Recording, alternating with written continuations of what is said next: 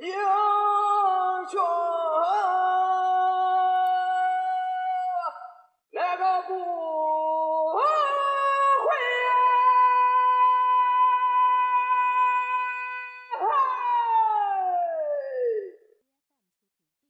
英雄那不会读诗书啊，只在那梁山一壶浊酒论古今，笑谈历史风云。各位好，欢迎收听文昌书馆的节目，我是主播君南，说水浒道好汉。今天呢，咱们书接前文。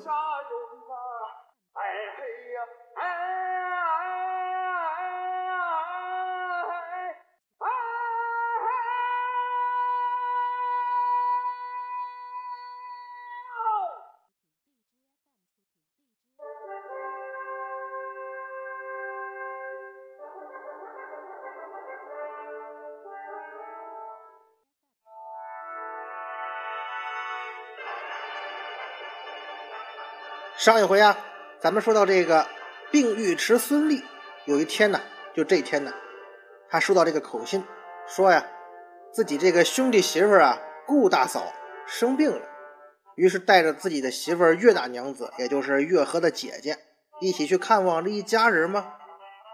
可是孙立夫妇到了孙新他们家之后，发现什么呢？那位顾大嫂啊，她不但没病，哎，她精神的很。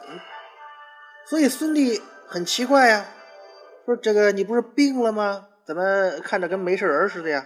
这个时候啊，顾大嫂就说出实情：哎，我确实没病，但是请伯伯您过来呀，是为了救兄弟的命啊。孙俪啊，很奇怪呀，说哪个兄弟啊？我不就孙鑫这一个兄弟吗？咱们说啊，在这个地方，他孙俪可不是装傻充愣，因为咱们之前分析过哈，他可能跟谢氏兄弟谢珍、谢宝虽然也是表兄弟，但是关系应该是比较疏远的。这个时候啊，顾大嫂就跟孙俪解释说，这个谢珍、谢宝被登云山下毛太公连同王孔目设计陷害，早晚要谋他们两个性命啊！我如今跟这两个好汉商量已定，要去城中劫牢，救出他两个兄弟，都啊投奔梁山坡入伙儿。哎，顾大嫂倒是直接就跟这孙孙俪啊，把他这想法还要干的事儿就告诉你了。我们呢要劫牢。其实啊，咱们看啊，顾大嫂她应该是知道孙俪啊跟谢氏兄弟之间的关系很淡薄嘛，几乎不怎么来往，连出了官司坐牢都不知道。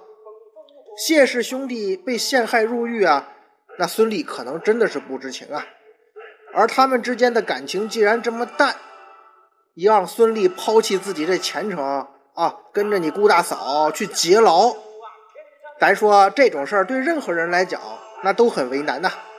可是现在呢，顾大嫂这意思就是马上要去了，事情紧急呀，没有时间哎跟你说这个是非曲直，谁对谁错了。大伯呀，你就说去还是不去吧，反正。这顾大嫂呢，已经把事儿给挑明白了。咱们呢，劫完牢就上梁山入伙。到时候啊，你就算你孙俪不跟我们走，对吧？肯定受到牵连呐。这封建时代嘛，都有这个亲属连坐的制度。其实现在有些方面也有哈。反正这个情况啊，就跟你说了，你自己看着办。是跟我们一起劫牢呢，还是等着我们走了你受牵连？到时候。可别埋怨我们没提前告诉你。面对这种情况，孙俪怎么回答呀？孙俪说呀：“我呀是登州的军官，怎地敢做这等事儿啊？”这这话说的很实在呀。孙俪一听，哦，让我去劫牢，这可是犯王法的事儿啊，还是去救那个不怎么来往的亲戚谢氏兄弟。谢珍、谢宝这哥俩长啥样，我都有点模糊了。所以呀，在听到顾大嫂说这事儿的时候，孙俪的第一反应啊，那就拒绝了。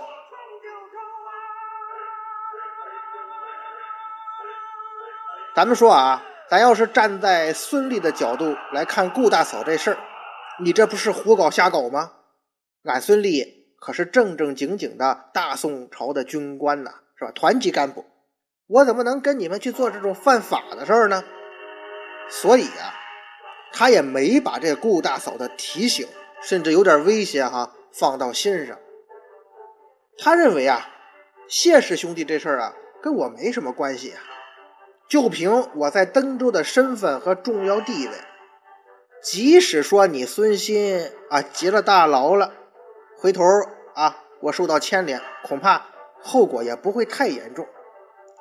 对此啊，孙俪他是有信心的。如果说为了这两个呃从来不来往而且很不成器的表弟，丢掉我这前程似锦的仕途，那这个选择太草率，起码太不划算了。这种事儿放到哪个政府官员身上，他也不会答应啊。顾大嫂呢，这母大虫一看孙俪拒绝了，书中写哈，他马上拔出刀子就要拼命。嘿，咱们说呀，不能怪人顾大嫂冲动啊。现在的形势是什么呢？谢氏兄弟命在旦夕，那已经不容耽搁了。可这边大伯哥孙俪呢，又一口拒绝了。这件事儿如果没有孙俪的参加，怎么成功啊？再者说，现在已经把事儿都告诉他了，要是不把这位大伯哥给拉进来，他回头给你告密怎么办呢？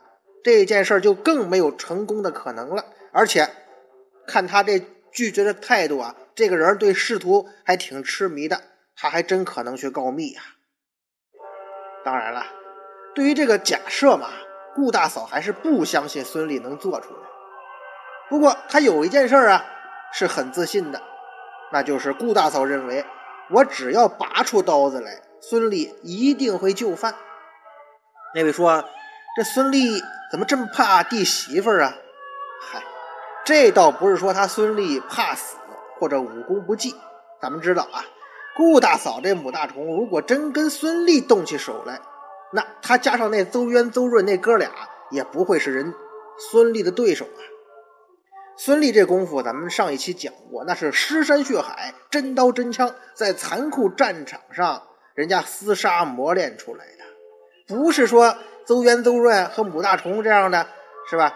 在平常市井生活中打架呀、斗殴啊、好勇斗狠啊，这种人是跟他不能比的。而这个时候，孙俪之所以说，我不愿意动手，那是因为什么呀？因为那个兄弟情谊呀。咱们看前面顾大嫂一说病了，一说兄弟出事了，他首先想到的就是孙鑫嘛。孙俪对这个兄弟家还是蛮照顾、蛮有情谊的。所以顾大嫂了解这一点呢，他就是抓住了孙俪的这个心理，才敢在大白哥面前他亮了刀子。书中写啊，孙俪叫道：“婶子且住，休要急行。”待我从长计议，慢慢的商量啊。果然呐，这顾大嫂厉害呀，她了解这大白哥呀。孙俪果然松了口，说了一个从长计议。咱们说，咱们设身处地想一下啊，如果咱们是孙俪，家里遇到这种事儿，那不得懵啊，是吧？那么大的家业，咱不好好收拾收拾，以后的归宿，咱得好好规划规划吧。可是啊，很明显，顾大嫂这次。她不打算给孙俪什么从长计议的机会啊，也不给你时间。她直接告诉孙俪：“那时间不等人，并且你孙俪的小舅子月和那已经跟我们一伙了，都商量好了。所以啊，哎，咱这全家呀都绑一块了，您呐看着办吧。”事到如今呢，孙俪只得叹了一口气，说：“呀，你众人既是如此行了，我怎的推得呀？”终不成，日后倒要替你们官司。罢罢罢，都坐一处商议了，行啊。三个罢。嘿，孙俪啊，一看，哦，我这兄弟兄弟媳妇儿找了两个社会闲散青年，另外把我那小舅子月和都参与进来了，那全家都都都上阵了，那我就无话可说了嘛。他也只能是叹气摇头了。孙俪知道啊。今天晚上一过呀，他就跟他这个官场生涯，你起码暂时说拜拜吧。这以后怎么样，谁知道呢？因为这个时候他还不知道以后梁山上了梁山，自己人生之路下一步怎么样啊。再见了，万人敬仰的功绩。再见了，志得意满的仕途，再见了，我的亲爱的俸禄啊！您说这叫什么事儿啊？咱们还是换到孙俪的角度来想，如果你我是孙俪，本来是要去看病人的啊，顾大嫂说生病了嘛，结果呢，一看不要紧，把自己看成了朝廷通缉的逃犯了，而且全家都是。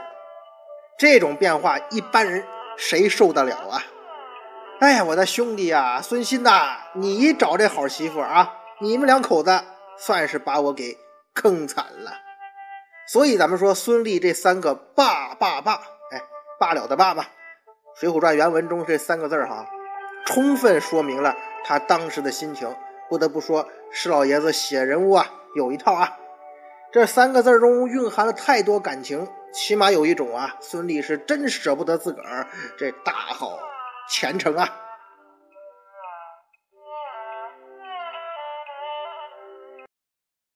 不过呀。这个地方咱们需要探讨一个问题。刚才我说孙俪埋怨孙鑫，对吧？可是这件事儿跟孙鑫有关系吗？咱们前面啊，很走很久之前啊，讲这个母大虫顾大嫂和小尉迟孙新两口子的时候啊，曾经聊过这件事儿。当时啊，君南就给大家伙提出了一个观点，并且做了详细的分析，就是这一切一切的背后，其实就是孙鑫的策划。只不过呢，这个人做的很隐秘，不易被发现。所以呀，孙俪能不了解自己兄弟吗？他这个孙鑫啊，这个弟弟啊，他绝对是埋怨得着啊。自此之后，孙俪一出场，他就扮演了一个被别人坑的角色。当然了，这坑之路啊，才刚刚开始。这第一个坑给他挖坑的人，就是他亲弟弟孙鑫。这个劫牢的团队啊。有了孙俪的加入，这件事就变得相对容易了。果然，谢氏兄弟被顺利救了出来，而登州的工人呢，被孙俪的威名所慑，他不敢追赶呢。什么是孙团长带人干的？我可打不过他。所以，孙俪这一伙最终是有惊无险，逃出了登州城。现在呀，咱们的病尉迟孙提辖孙俪哈，他已经不是提辖了。他已经被牢牢绑在这艘犯罪的列车上了。他是否有那种初上贼船昏昏悠悠的眩晕感和不适感呢？那位说有吗？哎，我可以告诉大家，他没有啊。为什么这么说呀？咱们看，当谢氏兄弟啊这帮人从监牢中把谢氏兄弟救出来之后，这谢氏兄弟哥俩提出啊。咱们一不做二不休，去洗劫毛太公的家。孙俪有过犹豫吗？他没有啊。劫牢杀人，咱们前面说了那么多，咱们可以说孙俪是被形势所逼，全家都要犯罪了，自个儿难以独善其身呐，迫不得已。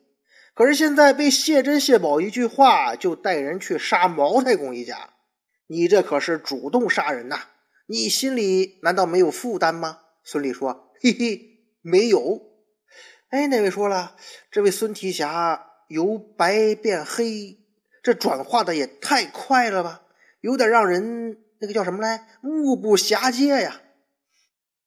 咱们可以想象一下啊，这帮人劫牢之后，谢氏兄弟说：“咱去杀了毛太公一家，怎么样？”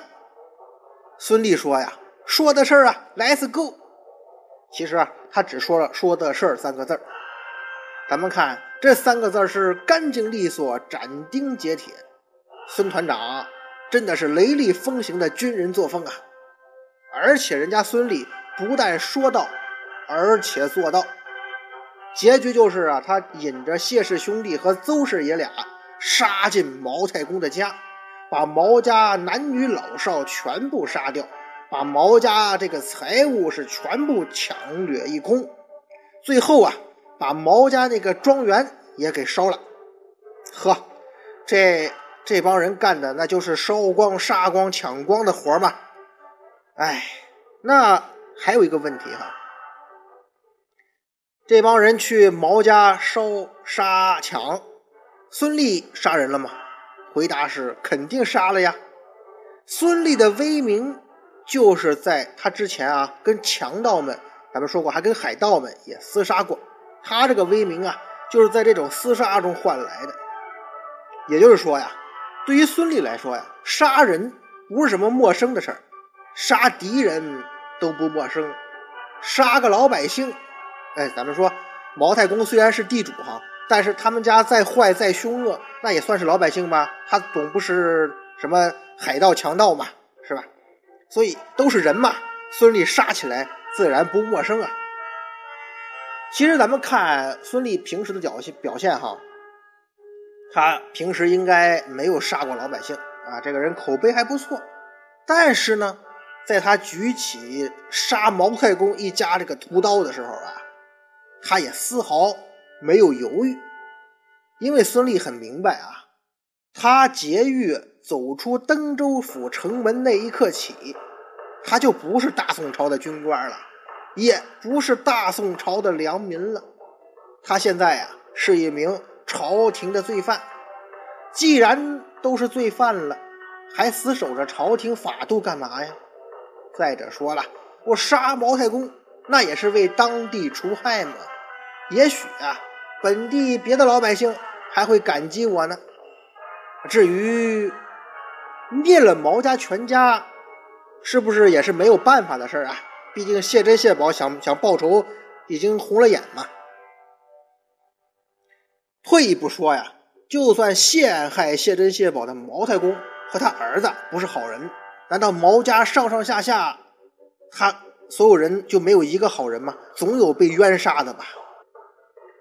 如果说呀，孙俪杀毛太公一家，可以勉强给自己找一个啊除暴安良、为民除害的感觉来安慰。自我安慰嘛，那接下来这帮人的行动啊，就跟除暴安良什么的没有丝毫关系了。书中写啊，这帮人在毛太公家三光政策之后啊，又于路上的庄户人家夺得三五匹好马，移行星夜奔上梁山坡去。咱们说哈，杀毛太公一家这件事儿啊，确实有些过激，可是当时呢？咱们想，谢珍、谢宝遭受这么大的牢狱之灾，都是毛太公害的呀。众人去劫狱，变成罪犯，也是从根子上说，也是因为毛太公陷害谢珍、谢宝嘛。所以众人心里头憋着这邪火，无处发泄。去毛太公家的手段杀人呐，有些残忍，某种程度上还讲得通，急眼了嘛。谢氏兄弟因为毛太公差一点丢了性命。那是恨到极点的，邹渊、邹润哥俩呢？呃，爷俩哈，那是强盗出身，这这是肥羊啊，能不抢吗？孙俪呢？我这大好前程怎么毁的呀？就是为救谢珍、谢宝毁的。谢珍、谢宝为啥进监狱啊？就是你这老毛头贪心不足，所以呀，我这前途也是你毛太公给断送的，我心里头憋屈至极呀。这几伙人这种报复心理凑到一块儿，他行为。那不过激才怪呢，所以啊，咱们对他们这种三光的行为啊，烧光、杀光、抢光，也真的不好过度批评，毕竟他们有这个时代的限制嘛。再说又只是虚构的人物，如果说咱们真的跟他们面对面说，你们为什么要杀人呢？还烧光杀光的，他们呀，恐怕也有他们的理由啊。可是接下来你们在路上。啊，把跟你们平时没有什么恩怨的庄户人家平常的马匹也给抢了，你这又是什么心理啊？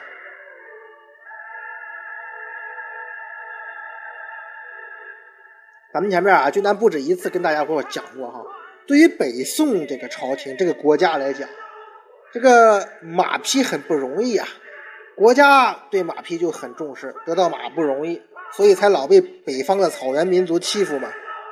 庄户人家养匹马，那就更不容易了，比咱们现在买辆豪车那费劲多了，对吧？你别说好马了，恐怕这些马匹很多就是那些庄户人家全部家产最值钱的东西，甚至有些可能就是他们生存的支柱啊，指望这个活着呢。你孙俪一伙儿在抢了这些人的马匹的时候，这是真正的普通百姓了，比毛太公家还要再普通了。你想过没有？假如说。人家是靠这个马拉车的养活全家的，你这么一抢，人家日后怎么生活呀？那不得全家饿死啊！甚至咱们可以想象一下啊，是不是在抢马匹的时候又多过几起命案呢？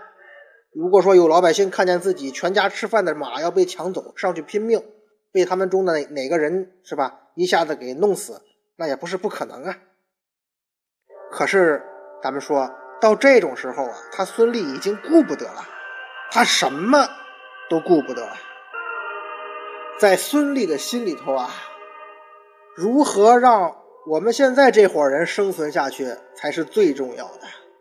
至于登州那些老百姓怎么评论，哎，不重要，你们爱死爱活，除暴安良的好汉也好，说我是丧尽天良的盗贼也罢，反正孙俪这个时候啊，他也知道他可能已经再也不能回登州了。当然，咱们说孙俪他没有读过剧本吧，他没有读过《水浒传》呢，他不知道有人会跟他开天大的玩笑，这是他。在自掘坟墓啊，他在自断后路。在这种大肆劫掠后的某一年，孙俪竟然又回到了登州，又回到了他当年曾经大肆劫掠的平民百姓面前。还真不知道，当孙俪一伙人再次回到登州城，站在城门口的时候，会作何感想呢？不知道他们是否会想到一个词儿，叫做“造化弄人”。